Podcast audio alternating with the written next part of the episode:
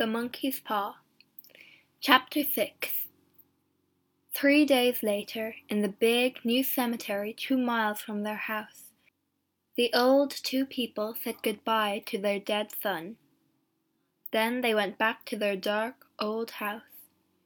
They did not want to live without Herbert, but they waited for something good to happen, something to help them. The days went by very slowly. Sometimes they did not talk because there was nothing to say without Herbert, and so the days felt very long. Then one night, about a week later, Mrs. White got out of bed because she could not sleep. She sat by the window and she watched and waited for her son.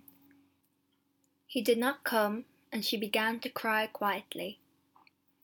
In the dark, her husband heard her and he called, Come back to bed. It's cold out there.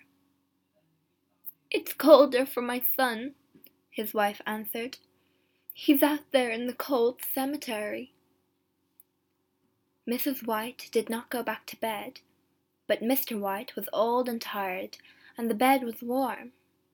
So in the end he went to sleep again. Suddenly he heard a cry from his wife. The paw! she cried. The monkey's paw! She came back to the bed and stood there. What is it? What's the matter? Mr. White cried. He sat up in bed. What's the matter? he thought. Why is she excited? What is she talking about? He looked at his wife. Her face went very white in the dark. I want it, she said quietly. And you've got it. Give it to me, please. What? Mr. White asked. The monkey's paw, Mrs. White said. Where is it? It's downstairs, Mr. White answered. Why? Mrs. White began to laugh and cry. We have two more wishes, she cried. We had one, but there are two more. Oh no, not again. Think, woman, Mr. White cried. But Mrs. White did not listen. Quickly, she said, go get the paw.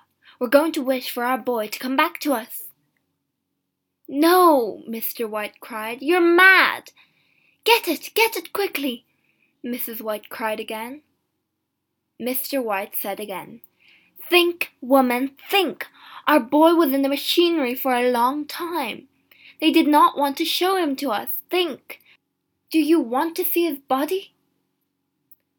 Yes, he's my son. I'm not afraid of him she answered.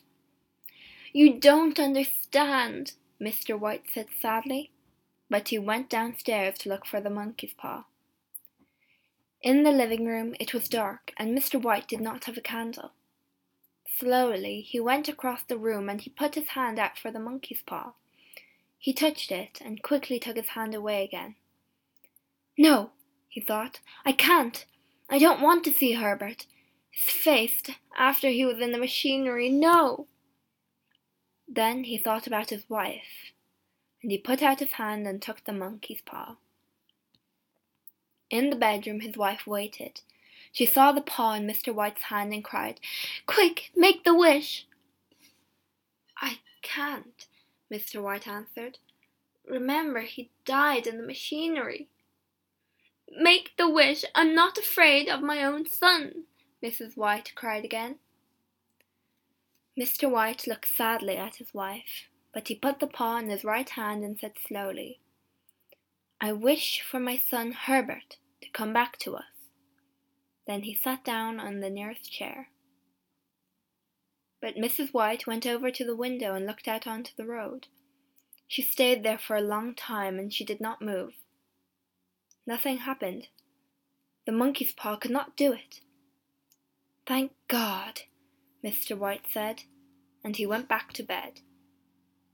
Soon Mrs. White went back to bed too.